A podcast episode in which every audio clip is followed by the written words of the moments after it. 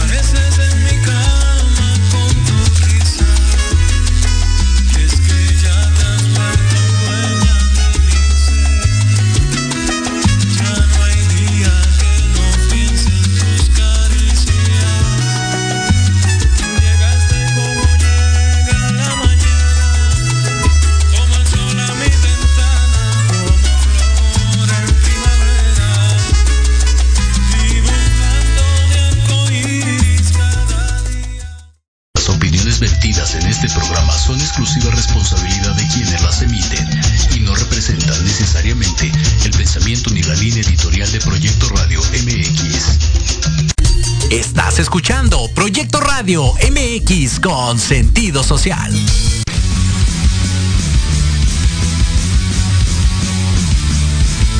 Estás en un programa lleno de aventura deportiva. ¿Quieres sentir la adrenalina de la realización de esta actividad? Claro. ¿Estás preparado para seguir cultivándote en esta área? Pues adelante. En los apuntes del profe. Tendrás todo esto y más. Comenzamos.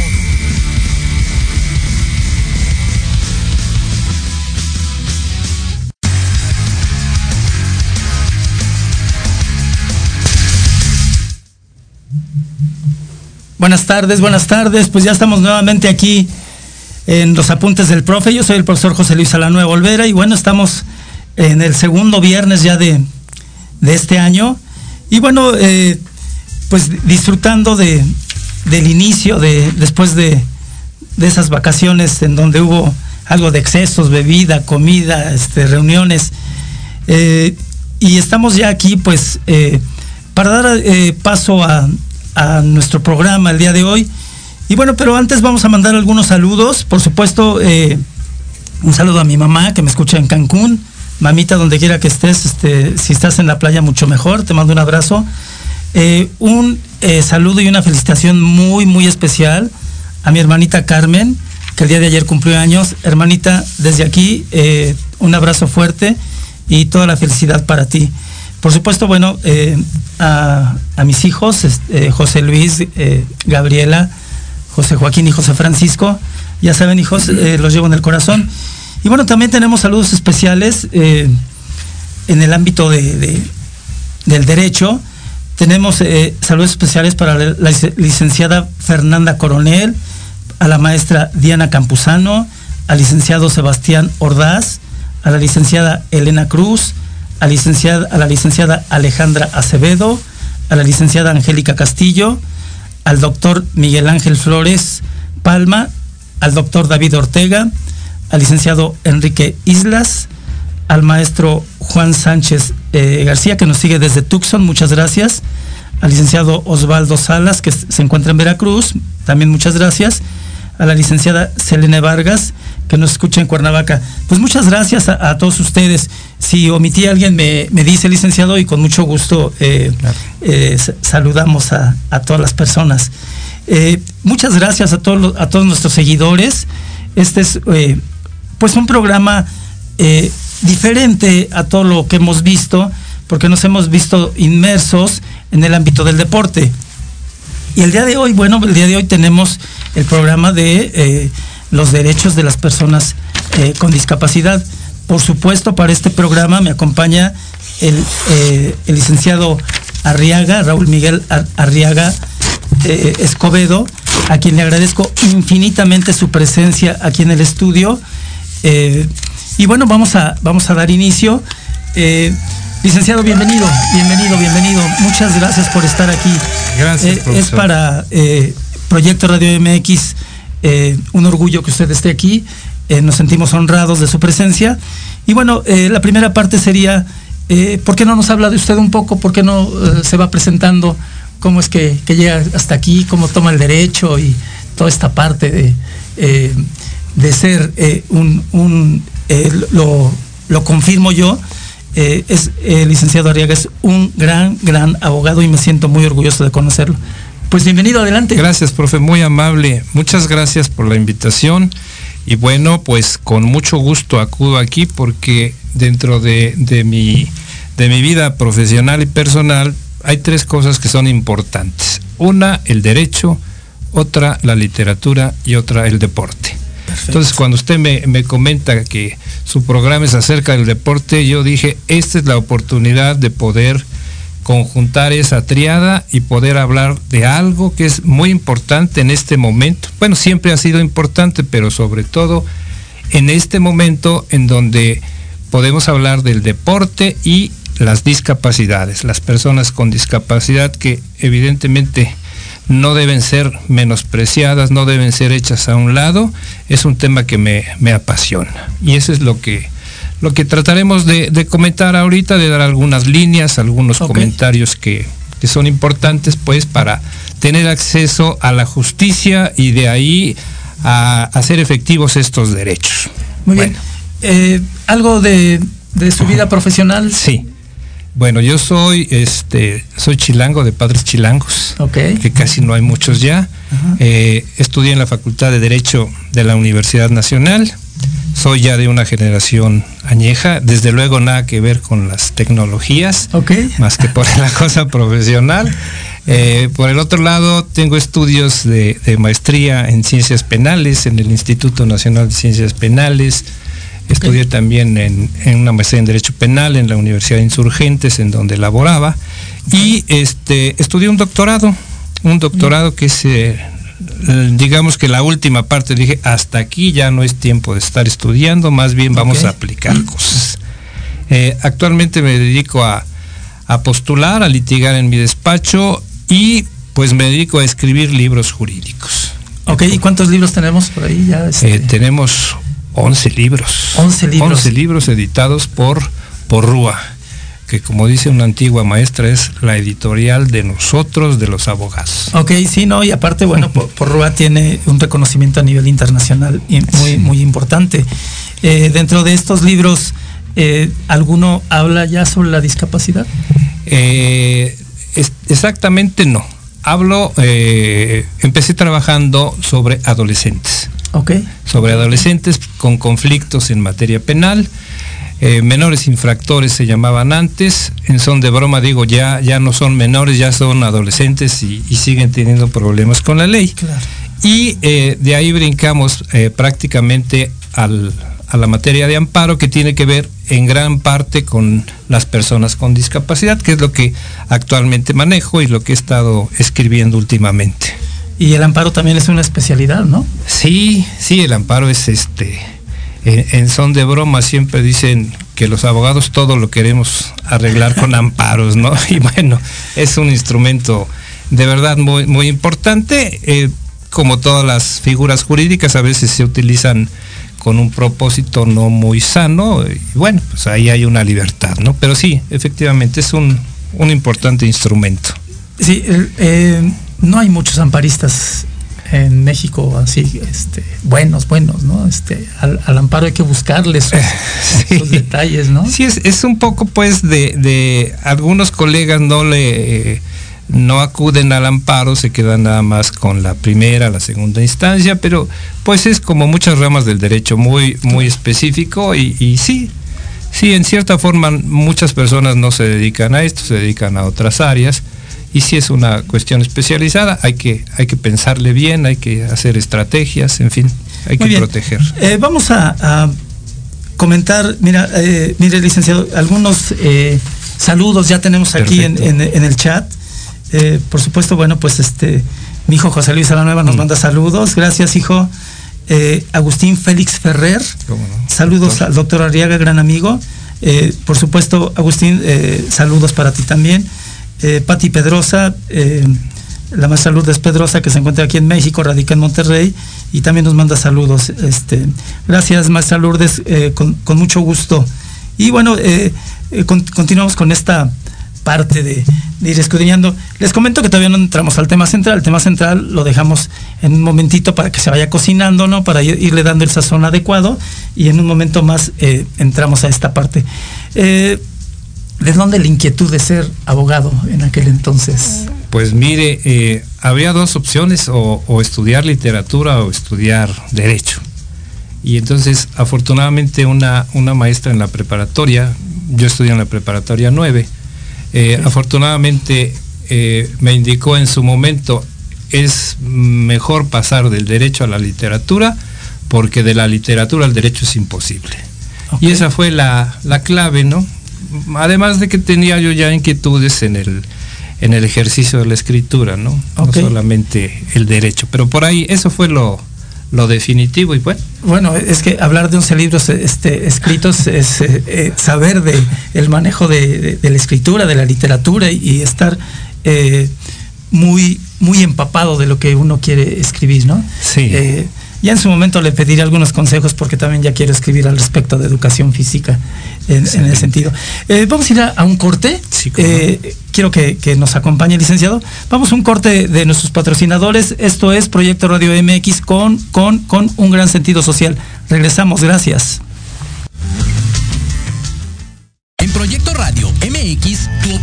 Es importante.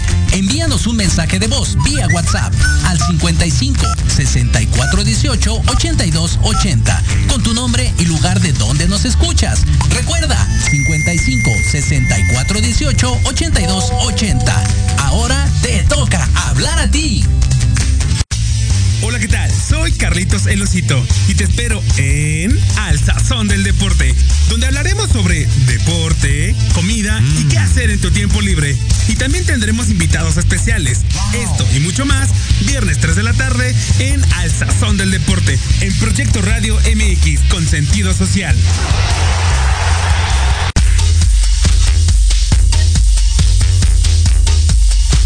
¿Te interesaría escuchar una confesión médica? Por médicos especialistas y expertos en salud como amigos. Ay, bueno, así sí. Acompáñanos todos los viernes de 5 a 6 de la tarde. Conciencia y virtud. En Proyecto Radio MX, con sentido social.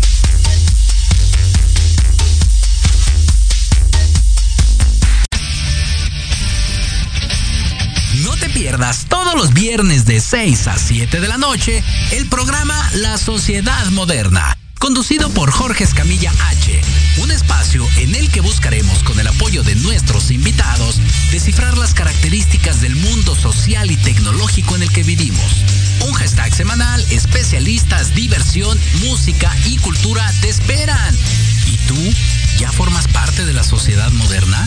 Descúbrelo por proyectoradiomx.com.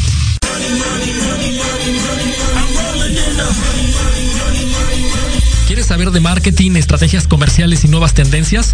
Te espero aquí todos los viernes de 7 a 8 de la noche en Let's Talk Marketing, conducido por Héctor Montes. Hablaremos con expertos y analistas para darte prácticos y efectivos tips para tu negocio. Solo por Proyecto Radio MX, la radio con sentido social.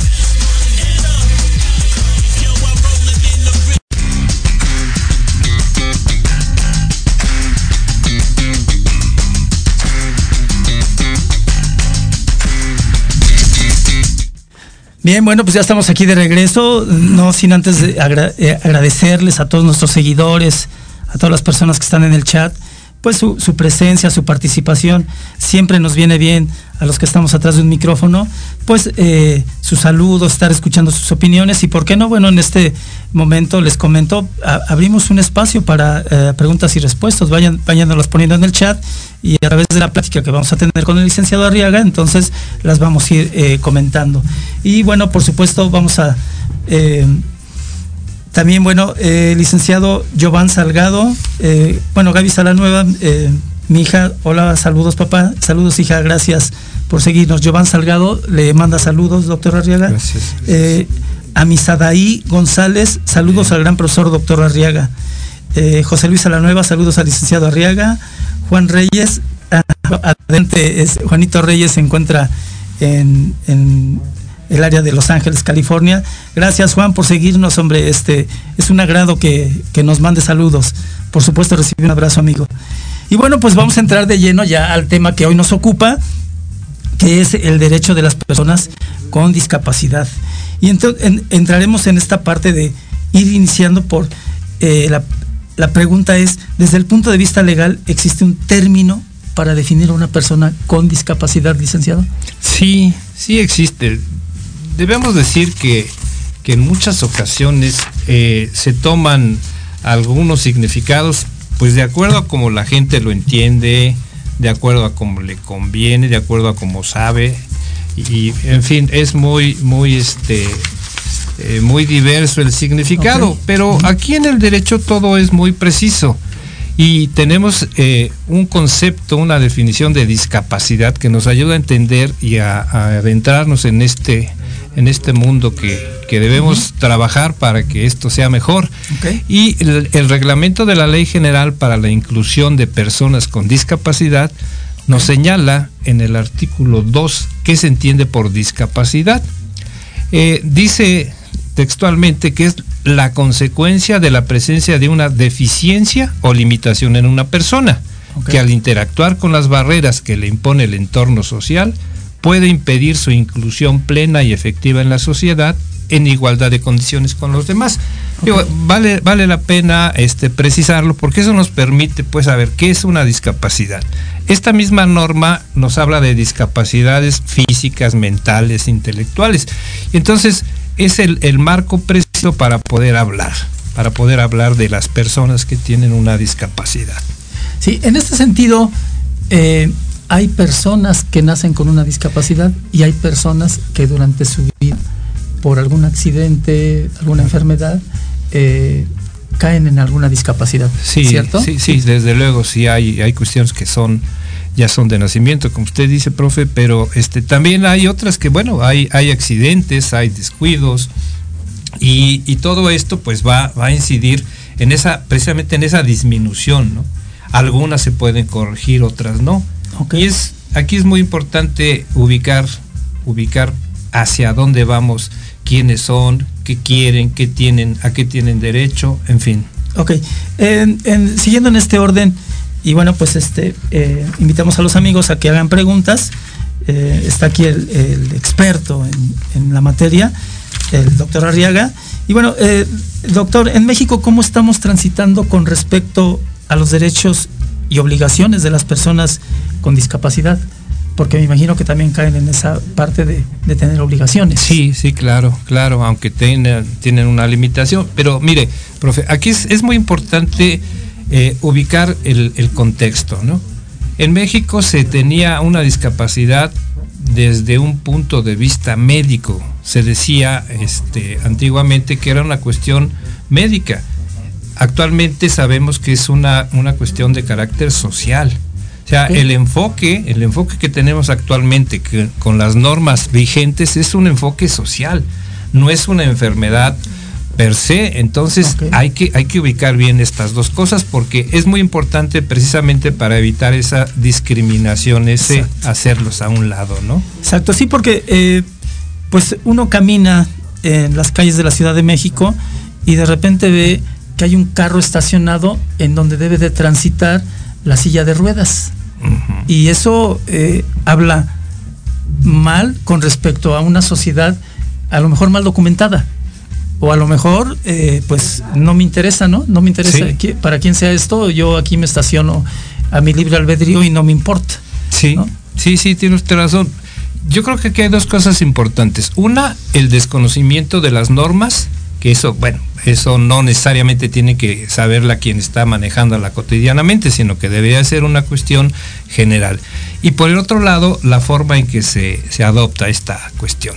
Decía un amigo, nada más intenta subir, súbete a una silla de ruedas e intenta subir por la, por la rampa. Por la Te va a costar mucho trabajo. O sea, no valoramos, no, no los, no somos empáticos. Es- ese es un gran problema, la falta de empatía. Es- esa parte yo creo que es muy importante.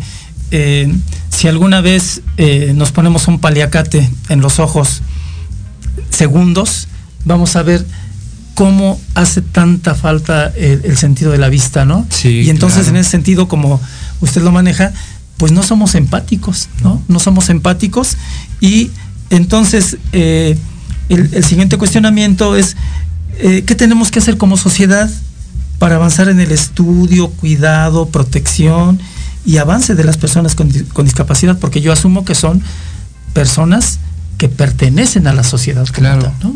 Sí, sí, realmente son personas que precisamente las normas vigentes tratan de, de no excluirlas y por el contrario de incluirlas dentro de un contexto social, pues que no tendrían por qué estar fuera de.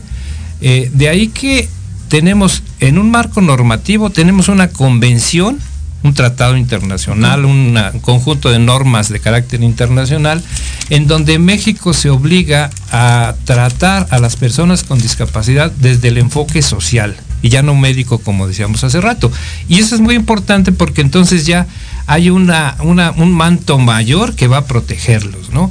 Eh, es un sector muy vulnerable, hay muchísimas eh, formas de discapacidad. Yo me atrevería a decir que todos tenemos una discapacidad, algunos muy visibles, algunos muy, muy graves, otros no, pero estamos, eh, en primer lugar, estamos expuestos a tenerla y no depende de nadie, no depende de nosotros necesariamente. Entonces, ¿qué es lo que tenemos que hacer en ese marco normativo? Una convención, una ley federal, un reglamento, una ley general. Y aquí es importante hacer una distinción. Una ley general abarca los tres niveles de gobierno, digamos, este, la federación, los estados y los municipios. Y eso es muy importante porque esto les brinda una mayor protección. Esa es la, la parte normativa. Ahora, no necesariamente debemos quedarnos aquí. Si sabemos cuáles son los derechos, cuáles son las obligaciones, ahora vamos a la parte práctica, Eso al, es, eso es. al- al aspecto ya segundo bloque. Sí. ¿Y cómo le hacemos? Claro. Porque de nada sirve tener un buen discurso si no se, ha- no se hace una aplicación. Y ahí, ¿qué es lo que tenemos que hacer? Pues yo creo que teniendo ese conocimiento, tenemos que pugnar porque esto funcione, porque se hagan efectivas, incluso por eh, que tengan el acceso a lo que todos los demás tenemos, ¿no? Educación, Claro. deporte, y, Sí. y ahorita le comento algo del deporte también, que es muy favor. importante. Sí, eh, quiero comentar algo. Eh, tuve la posibilidad de estar en, en San José de Costa, en Costa Rica, en San José, y ahí eh, en, en muchos lugares de, de- de Costa Rica había guías para los bastones de las personas eh, ciegos y débiles visuales. Me llamó mucho la atención porque hace cuatro años que estuve allá. eh, aquí en México, yo lo que he visto, y usted me corregirá, eh, por ejemplo, en el metro, pues existe la lectura braille. ¿no? Existe ahí este, algo de la lectura braille, pero algo más que pueda apoyar a, a las personas con discapacidad, y hablo específicamente de ciegos y débiles visuales, eh, que, existan ese tipo de corredores en donde hay guías para que las personas no estén paradas tanto tiempo esperando a que alguien eh, los tome del brazo y, los lleve, este, eh, porque vamos, no, no son víctimas, no son víctimas, son una, son personas que por algún accidente, ya sea desde nacimiento o en el desarrollo de su vida, pues tuvieron, tuvieron esa parte.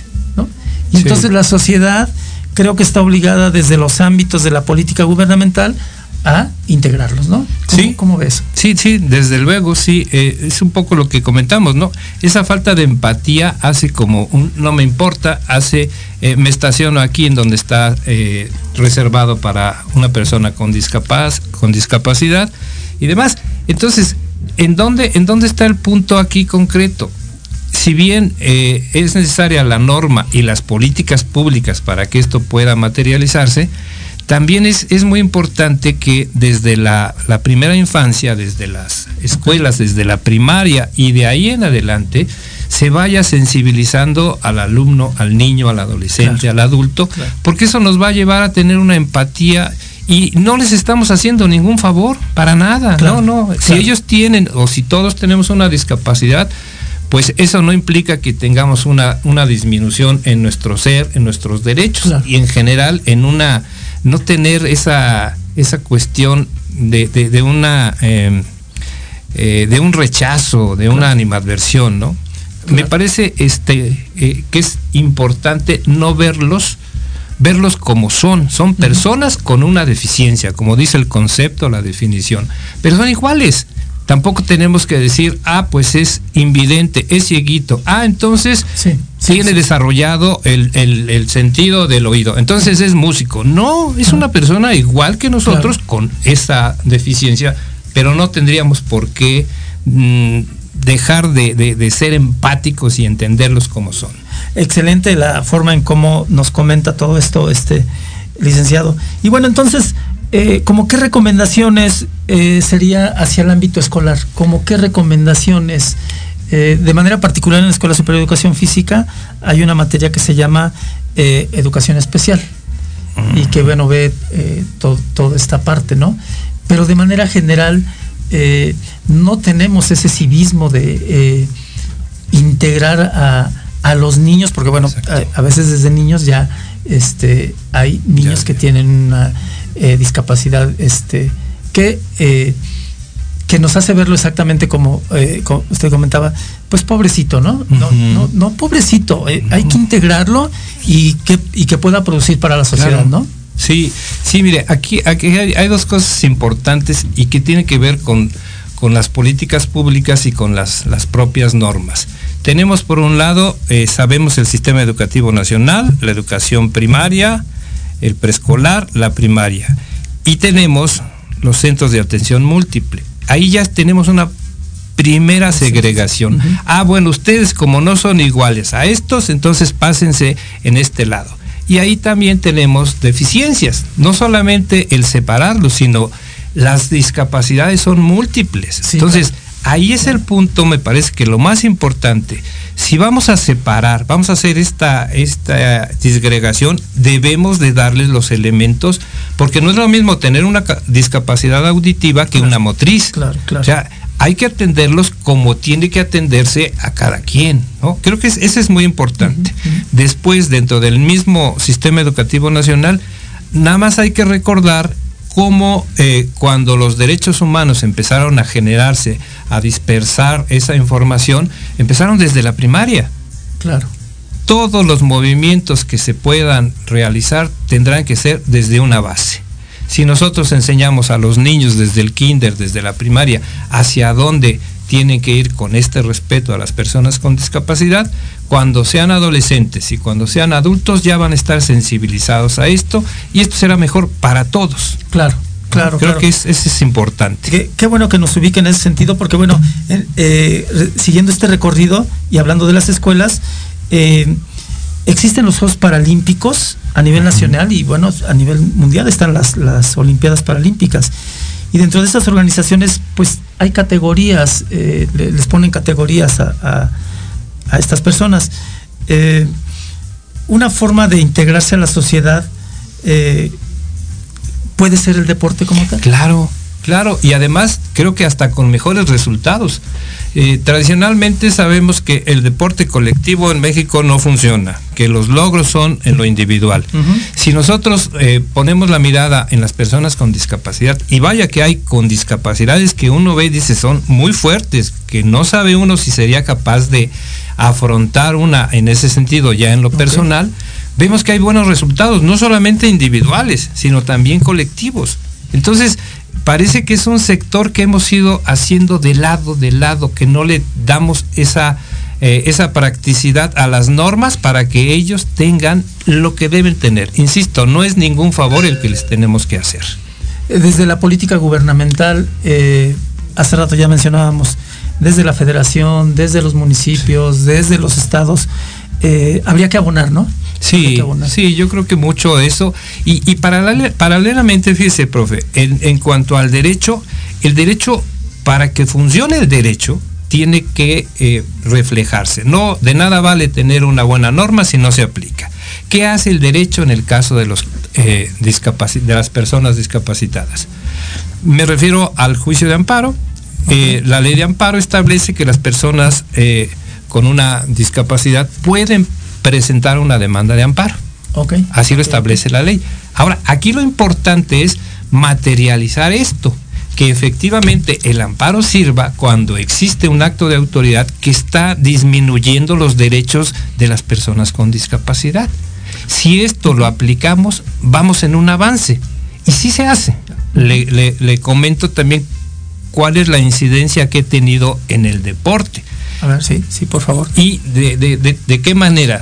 Fíjese, en el, en el estado de Hidalgo le, le niegan el derecho a elegir deporte a un, un joven con, con síndrome de Down.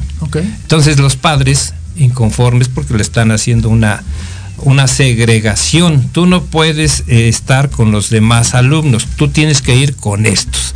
Los padres se inconforman y después de una serie de trámites llegan a presentar una, una demanda de amparo en donde la Suprema Corte escala hasta la Corte. No todos los asuntos llegan a la Suprema Corte de sí, sí, Justicia. sí, en este caso sí llega y la Corte que dice, tienes derecho al deporte, a elegir el deporte que tú quieras, a practicarlo con quien tú quieras y no necesariamente tienes que hacerte a un lado como lo está haciendo tu escuela en el estado de Hidalgo.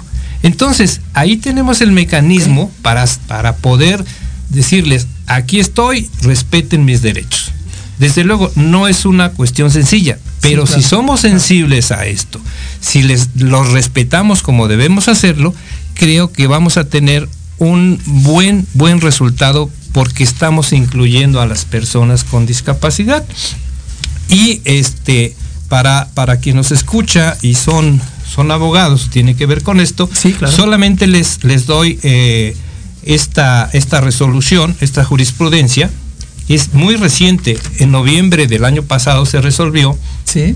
en el amparo en revisión 162, diagonal 2021, que es, que, cuyo título es Inclusión de personas con discapacidad, derecho al deporte. Perfecto. Entonces, si uno, uno ve esta jurisprudencia, este criterio que emite la Suprema Corte de Justicia, entonces aquí está el instrumento, está aplicado, ¿qué hay que hacer? Difundir. Claro. Hay que trabajar, Claro, las personas tienen que eh, gozar de estos derechos y si la autoridad o los particulares incluso hacen una discriminación, uno puede trabajar para que se respeten esos derechos. Eso creo que es muy importante. A nivel gubernamental eh, y siguiendo esta parte de las políticas eh, de gobierno, ¿hay un lugar a donde pueda acudir alguien a, a inconformarse, a levantar una demanda? ¿O es directamente eh, con un abogado que yo este, eh, pues eh, me relaciono con él y a partir de él se hace lo demás?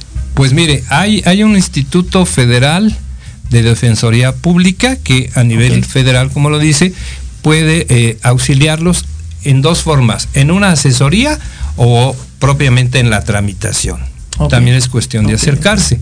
Por el otro lado, este, en las entidades federativas también hay defensoría pública y eh, el, el último reducto sería el- el- los abogados postulantes que eh, manejen el juicio de amparo, sobre todo, que es el, el instrumento efectivo, y se puede hacer, se debe hacer, además, no, no, no es algo, algo que tengamos así nada más como, como un adorno, ¿no? Sí sirve el juicio de amparo y para esto creo que es totalmente válido acudir a ello, ¿no? Perfecto.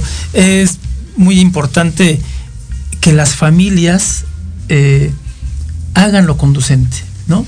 Porque a veces en la familia es donde, pues ahí se, eh, se lo, lo trabajan, lo- pero, pero se queda ahí en la familia. Ujú. Inclusive, bueno, eh, yo he trabajado con niños con eh, trastorno de défic- déficit de atención y hay ocasiones en que los primeros que nieguen que tiene el trastorno de déficit de atención son los papás. Exacto. Entonces me dice mi, mi hijo no no tiene esto, ¿no? Y muchas de las ocasiones el trastorno de déficit de atención es heredado, ¿no? Y entonces a veces el papá o la mamá es el que eh, tiene el trastorno de déficit de atención y entonces lo niegan. Entonces, eh, de- públicamente aquí hacemos la invitación a, a todas las personas, ¿no? Que, Claro. que acudan a, a las instancias correspondientes, pues para que, en ese sentido, eh, las personas con discapacidad se, entre- se integren lo más eh, que se pueda a esta sociedad, ¿no? Y como una parte muy importante, bueno, pues está la recreación, el deporte, eh, ¿no? Y, y no ser mal visto, sino al contrario, que las personas que nos decimos normales, que nos decimos que, eh, Que- que estamos bien, este, eh, ayudemos y colaboremos, ¿no? Sí, En- claro. En ese sentido, ¿existen eh, tácitos derechos? Sí, pues en realidad gozan, gozan de, de todos los derechos y lo importante, como decía, es si todos tenemos los derechos y en un momento hay una disminución, sea eh, persona con discapacidad o sin discapacidad, puede hacerlos valer, ¿no? Ok. Aquí lo importante es allegarse de la literatura, de buscar, este, eh, poder eh, involucrarse y obviamente detectar en dónde, en dónde son los puntos importantes.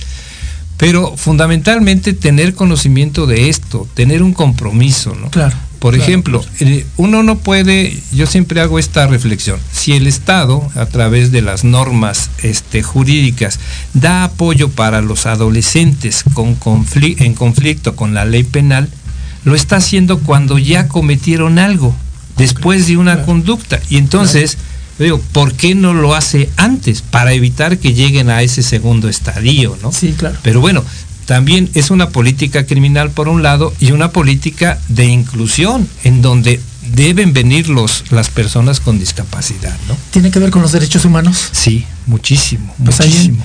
un llamado a, a Encinas, ¿no? Al licenciado Encinas para que, pues es, es que eh, en los discursos yo no veo que estén integradas eh, las personas con discapacidad, ¿no? En, en verdad, y he escuchado al licenciado Encinas hablar y en ningún momento hay esta parte, ¿no? Entonces, Sí. este, pues licenciado Encinas, ahí le mandamos un recadito, ¿no? Sí, ¿no? Este, para que Vale. eh, pues eh, atendamos a, a toda esta población, ¿no? Sí. Este, eh, aquí en la computadora estoy viendo el respeto de la dignidad inherente, la autonomía individual, incluida la libertad de tomar las propias decisiones y la independencia de las personas con discapacidad. ¿no? Claro, Este, ahí, ahí tendríamos que ir. hay, hay un, un marco ahí Sí. que, que este, nos, nos apoya, ¿no? Y después de eso sigue derecho a la capacidad jurídica, en igualdad de condiciones, derecho de audiencia, Sí. este, en fin.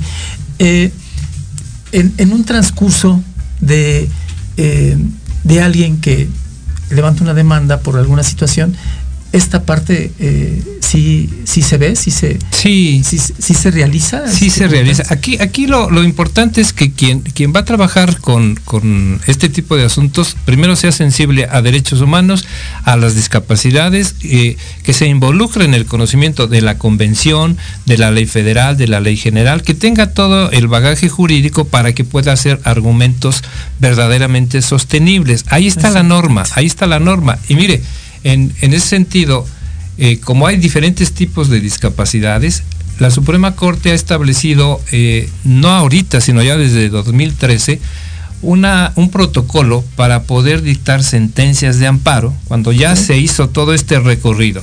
Está bien, ya lo tiene. Ahora, en función de la discapacidad, habría que señalar cómo se le dice a la persona, a la persona discapacitada, cómo se le hace eh, sencillamente este es el, produ- el producto de todo el proceso. Y entonces la Suprema Corte ha hecho un protocolo que se llama el, eh, el dictado de sentencias de amparo con un formato de lectura fácil. Nada más le pongo un ejemplo. Una sentencia de amparo tiene 80 páginas. Cuando se trata este, 80 cuartillas. de, de- de- de una resolución dictada en este sentido, en una cuartilla se le dice a la persona qué es lo que pasó, qué es lo que va a pasar y qué puede hacer. Entonces es un formato muy, muy adecuado para ello. Muy bien. Eh, vamos a, a algunos saludos eh, que, que le envían, licenciado. Eh, Alejandro Ordaz, saludos a mi estimado amigo y maestro, el doctor Arriaga. Por supuesto, Alejandro, muchas gracias por seguirnos. Lupita C. López, saludos, doctor Arriaga, un excelente maestro y un entrañable amigo. Pues Lupita, también te mandamos saludos desde acá, desde... eh, desde, desde, cabina te mandamos estudios. Eh, por supuesto a, eh, a mi vecina Mónica Leticia González Bastida. nos dice felicidades al profesor José Luis Alanueva y al licenciado Arriaga, un tema de gran interés. Gracias, este Mónica, recibe un saludo y un abrazo muy fuerte de parte de los dos. Eh, tenemos también a Ángel Molina, querido saludos, doctor Raúl Arriaga, muy buen tema. pues este, saludos también a ti, Ángel. Eh, gracias por, por estarnos escuchando. Y hablando de esta parte, eh, el siguiente punto es la no discriminación y la igualdad de oportunidades. Sí. Fíjese, qué, qué interesante cuestionamiento porque recuerdo, recuerdo un, un- un asunto del doctor eh, Francisco Ibarra Palafox que, que me comentaba respecto de una persona que fue eh, discriminada en pocas palabras y tratando de ser muy, muy coloquial. Un abogado con una discapacidad eh, solicita, acude, acude precisamente al llamado, hay una solicitud de empleo, él acude, pero dicen no discapacitados. Desde ahí. Sí, claro. Entonces, se inconforma, si- sigue todas las instancias y en un momento todo esto llega a la corte. ¿Sí? ¿Qué es, qué es lo, que, lo que sucede en la corte? Sí, sí. En, en la corte lo que dice es, aquí hay una discriminación. De entrada estás diciendo que no aceptas a estas personas. Claro. Finalmente le conceden el amparo, obligan a que lo contraten y bueno, pues ahí es donde se ve claramente que esa discriminación pues tiene, tiene un efecto, ¿no? Sí, claro. Eh, aquí hay, hay una cuestión peculiar. Quien, lo, quien tramita el amparo, el quejoso, es un abogado. Entonces Ajá. sabe de esto, Claro, ¿no? claro, claro. ¿Y qué, qué tendríamos que decir con esto? Que necesitamos que se conozca, que Claro. se conozca más. ¿no? Claro. Pero sí. Muy bien, que eh, el ejemplo es muy claro, el ejemplo está ahí. Eh, vamos a ir un corte, vamos a ir un corte eh, de nuestros patrocinadores y regresamos para irle dando cierre al tema, que no me gustaría que terminara, ¿eh? porque Pues no. eh, da, da- da para mucho, en verdad. Y bueno, que quede el compromiso, eh, licenciado, para otra ocasión, ¿no? Que, que esté por aquí y si invitamos a, a otro licenciado que usted ¿Cómo no? Determine, hacemos aquí una, una mesa de expertos, ¿no? Perfecto. Muy bien, vamos Con a un corte. Esto es Proyecto Radio MX con sentido social. Regresamos, gracias. ¿A dónde vas? ¿Quién, yo? Vamos a un corte rapidísimo y regresamos. Se va a poner interesante. Quédate en casa y escucha la programación de Proyecto Radio MX con sentido social. ¡Uh, la, la, chulada!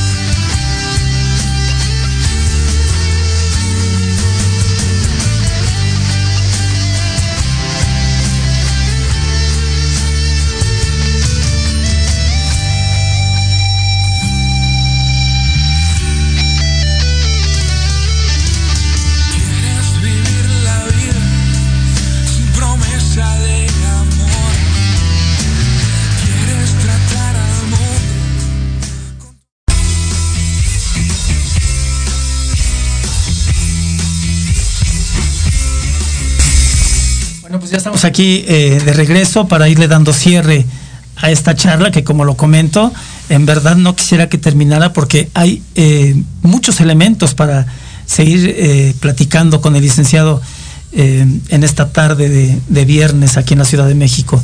Pero bueno, como lo dije públicamente, pues hacemos el compromiso con el licenciado para que inclusive él tenga otro invitado y podamos hacer aquí una mesa de, de expertos y platiquemos de, de, diversos temas eh, como tal.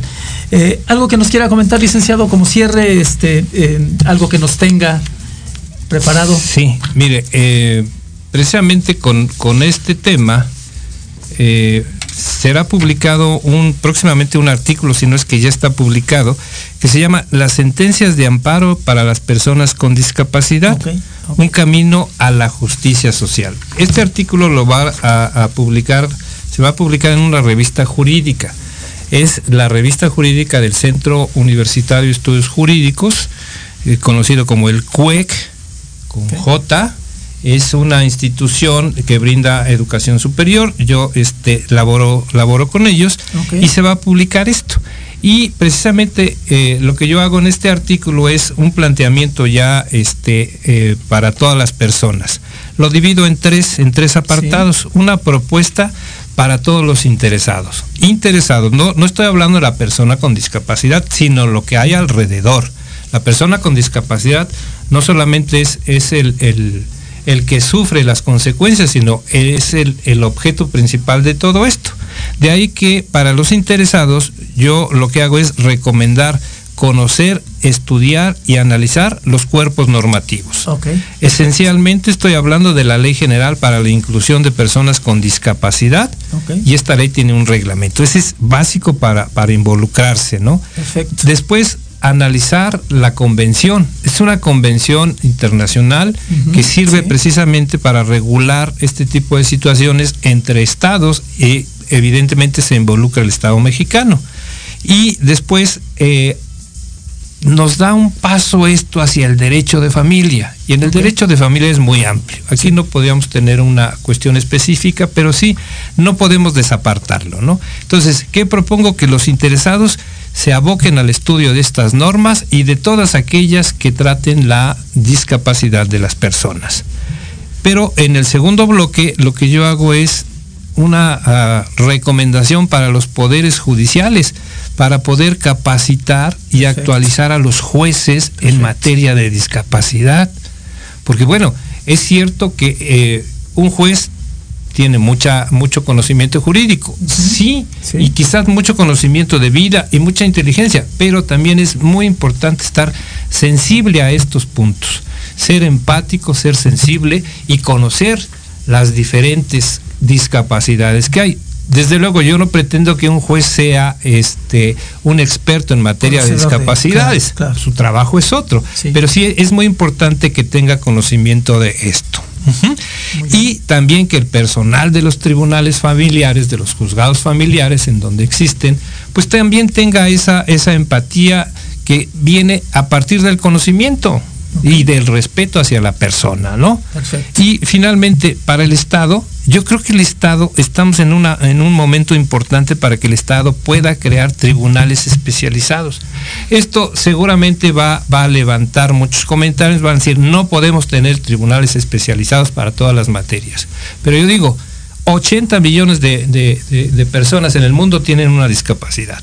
Si no me creen, vean el domingo, programa 80 millones en Canal 11 y van a ver los, las discapacidades que se tienen, okay. la forma en que la afrontan los jóvenes, los adultos, o sea, es sensibilizarse a esto. Perfecto. No podemos dejarlo pasar. Entonces, si el Estado crea tribunales especializados, eso nos va a permitir tratar con gente que sabe.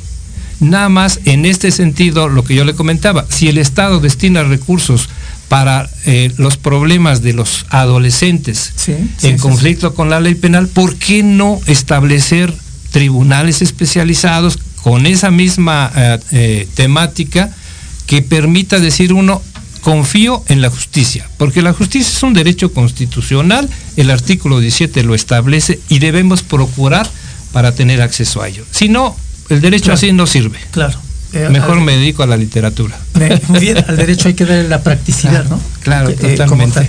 Muy bien, pues este también eh, tenemos saludos desde Georgia, Estados Unidos. Eh, un tema muy importante, Joel Soto, pues ya sabes, hermano, que eh, te enviamos un abrazo muy fuerte desde acá, desde, desde el estudio. Y antes de que se me vaya, agradecerles a producción, eh, que siempre nos apoyan. Gracias, gracias, gracias a, a Diego, a Jimmy, a Jorge, a las compañeras. Muchas gracias. Porque luego se me va y no, no me gusta este eh, dis- discriminar a, a Sí, a propósito. Sí. Bueno, eh, licenciado, acompáñame tantito a darles, eh, a dar unas calificaciones. Perfecto. Porque pues, como estamos en los apuntes del profe, vamos a dar calificaciones. Excelente. Pues de lo ocurrido eh, en la sociedad en la semana, ¿no? Eh, y bueno, el primer 10 de calificación, van a decir, eh, Salanueva es un maestro barco, este, ¿no? A todas las personas que han acudido a ponerse su refuerzo. En verdad, eso ayuda mucho a una situación tan difícil como la que estamos con, con altos contagios. Eso ayuda mucho y bueno, pues este eh, les, les ponemos el 10 de calificación. Entre ellos, bueno, pues a mí yo ya me puse el refuerzo y pues también me pongo 10. Eh, a todas las personas que usan adecuadamente el, cubreboca, eh, un 10 también. Eh, el cubreboca no se usa como collarín, no se usa eh, como toalla, no se usa, se usa adecuadamente desde la nariz hasta el cuello para que no lancemos vapores, este, etcétera, pues que puedan contagiar a, otras personas. También, bueno, pues le vamos a poner un 5. No me gusta dar eh, calificaciones reprobatorias, pero bueno, pues este Novak Djokovic en esta cuestión también de que este, pues, eh, pues también tuvo que utilizar el derecho, ¿no? Este, eh, mintió de que sí se había vacunado, estuvo en una reunión eh, contagiado y bueno, eh, me parece que él es un ejemplo para eh, la niñez y la juventud, ¿no? Entonces, eh, caer en este tipo de situaciones cuando me parece que pudo haber salido bien librado a partir de que, pues, eh, pues me vacuno, ¿no? Pues sí. Me vacuno. Y, y, insisto, como ejemplo para la sociedad, eh, me parece que ahora nos queda de ver un excelente tenista, ¿no? Un excelente tenista, el número uno del mundo, eh, nada más. Y bueno, pues esta parte que, pues a veces decimos, so- somos seres humanos, ¿no? Y, y ahí- y ahí nos falla todo. Pero se ganó bien sus cinco. Se ganó, se, se ganó bien sus cinco, ¿no? Eh, sí, Este, sí. Y bueno, Persona pública. eh, al- algunas eh, palabras finales, licenciado. Pues mi agradecimiento, profesor Salanueva, muchas gracias por la invitación, muchas gracias al, al canal que nos permite esto. Me parece que es muy importante para que podamos tener una sociedad, si no justa, por lo menos menos injusta, ¿no? No, no les hacemos, insisto, ningún favor, al contrario, es una obligación y si nosotros tenemos canales como este para poder difundirlo, pues mi agradecimiento eterno. No, pues muchas gracias a, a usted por su participación y todas las orientaciones que, de aquí, que aquí se vertieron, pues que sirvan para, eh, número uno, pues ser más empáticos. A veces como en casa no tenemos a una persona con discapacidad, pues así como que nos vale, ¿no? Este, lo vemos tan lejano y entonces no nos ponemos en los zapatos del otro y estacionamos el carro donde no debe de ser porque es el paso de, de las sillas de ruedas, este eh, en el metro no nos in- interesa empujar ¿no? Este, a quien anda ahí con su bastón y entonces no somos empáticos en esa situación. Pues eh, licenciado queda el compromiso ¿no? Claro que queda el compromiso abierto y eh, por ahí le, va- le vamos eh, vamos organizando eh, lo que le comento no una mesa de expertos este elegimos el tema dado que el, el derecho es tan amplio, elegimos el tema y pues con mucho gusto nuevamente me encantaría tenerlo aquí en, en- en el estudio, ¿no? Claro que sí, profesor Salanueva. Bueno, Con pues ahí está el compromiso. Pues nos tenemos que retirar, nos tenemos que retirar. Eh, nos vemos el siguiente viernes aquí. Eh, les agradezco que nos, que nos sigan. Y bueno, pues esto fue Los Apuntes del Profe en Proyecto Radio MX con, con, con un gran sentido social. Nos vemos el, el viernes siguiente. Buen provecho. Hasta luego.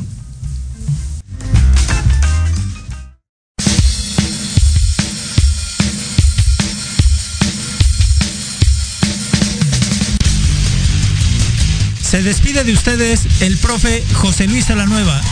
Hasta aquí hemos llegado en su programa Los apuntes del profe. No sin antes recordarles que nos pueden seguir en todas las redes sociales. Nos escuchamos la siguiente semana en Proyecto Radio MX con sentido social.